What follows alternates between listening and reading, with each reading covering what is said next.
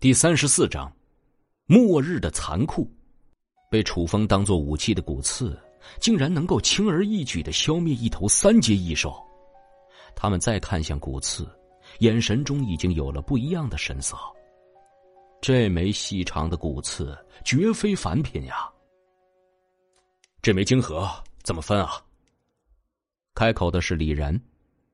之前那些狮头兽、石血纹、黑铁狼虫的晶核数量众多，却也好分。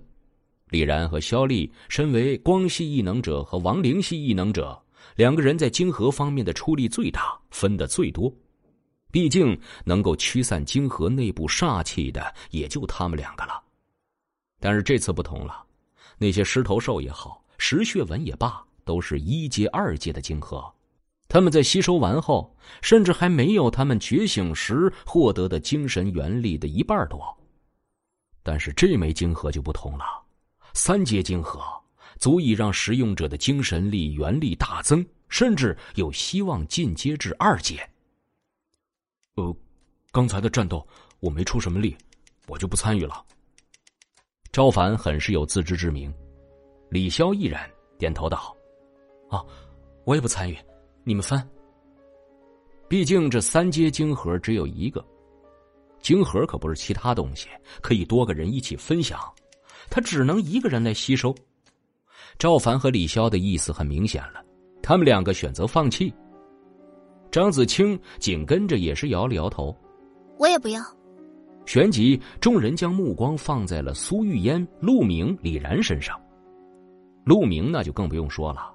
虽然他出力不小，在斩杀鬼压的环节起到了关键性的作用，但是他连觉醒者都不是，很是自然的被大家无视了。苏玉烟和李然对视一眼，李然说：“毕竟我是唯一的光系异能者，他家唯一的辅助，论战斗力我是最弱的，但是我的位置还是非常关键的，所以我想优先强化我这个光系异能者的实力。”呃，才是。苏玉烟对此没有提出异议，不过却是摇头说：“我也不是想要跟你抢这枚金盒，只是……”李然的脸上闪过一道阴霾。只是什么？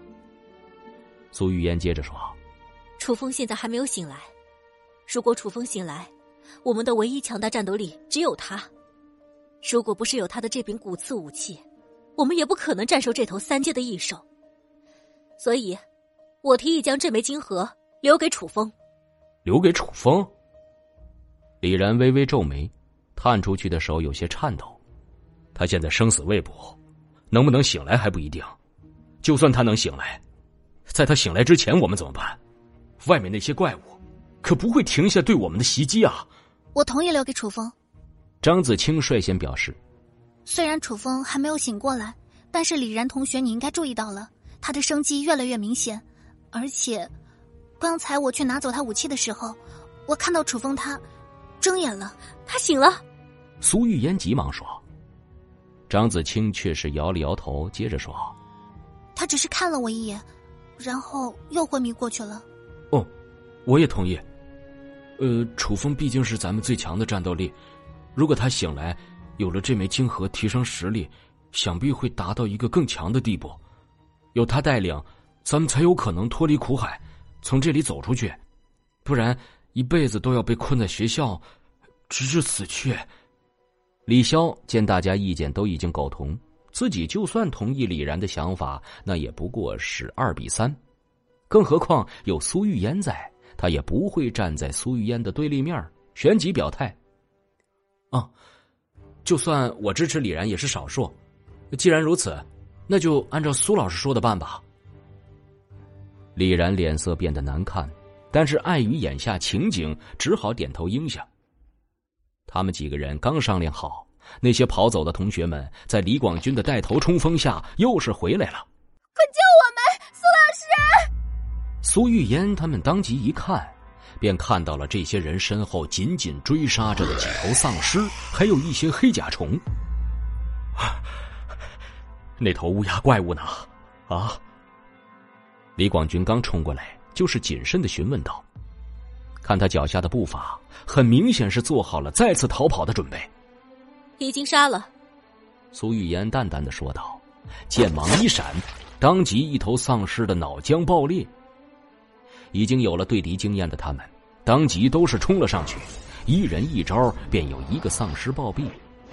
鬼压那种怪物，赵凡等人饱受凌辱，但此时再次面对普通丧尸和虫族工兵黑甲虫，赵凡、张子清等人可谓是重拳出击。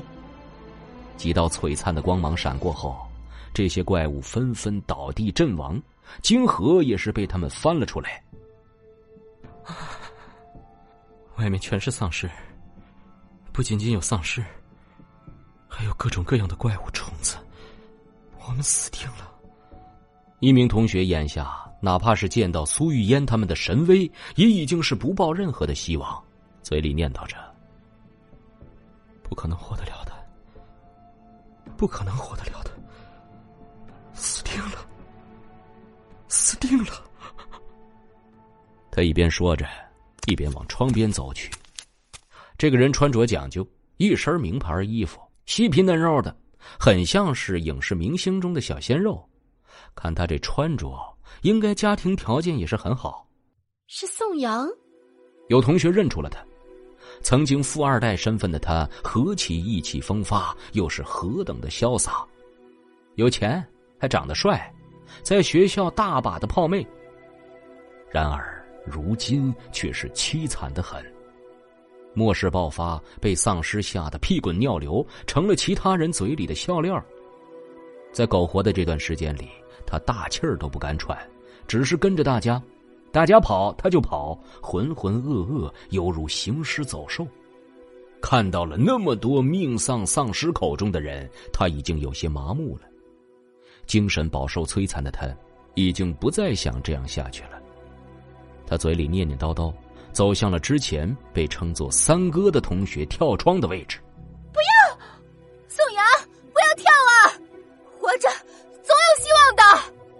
他没有理会身后同学的叫喊，没有犹豫，嘴里念叨着，猛然跳了下去。许久后，楼下传来了扑通一声闷响。李潇，你，你为什么不拦着他？李潇没有拦他，是因为苏玉烟抬手阻止了他。他当时就看向了苏玉烟，眼神中带着不解。他已经没有了活下去的勇气，但是我们得活着。食物省一些，是一些。苏玉烟这段话并没有说出来，而是以口型的方式告诉了李潇。李潇这才中断了自己的蓄力，并没有选择救他。苏玉烟做出这个决断。自己其实也是于心不忍的，不应该是这样的呀！我怎么会变成这样了？看着一条人命从自己的眼前消失，自己却无动于衷。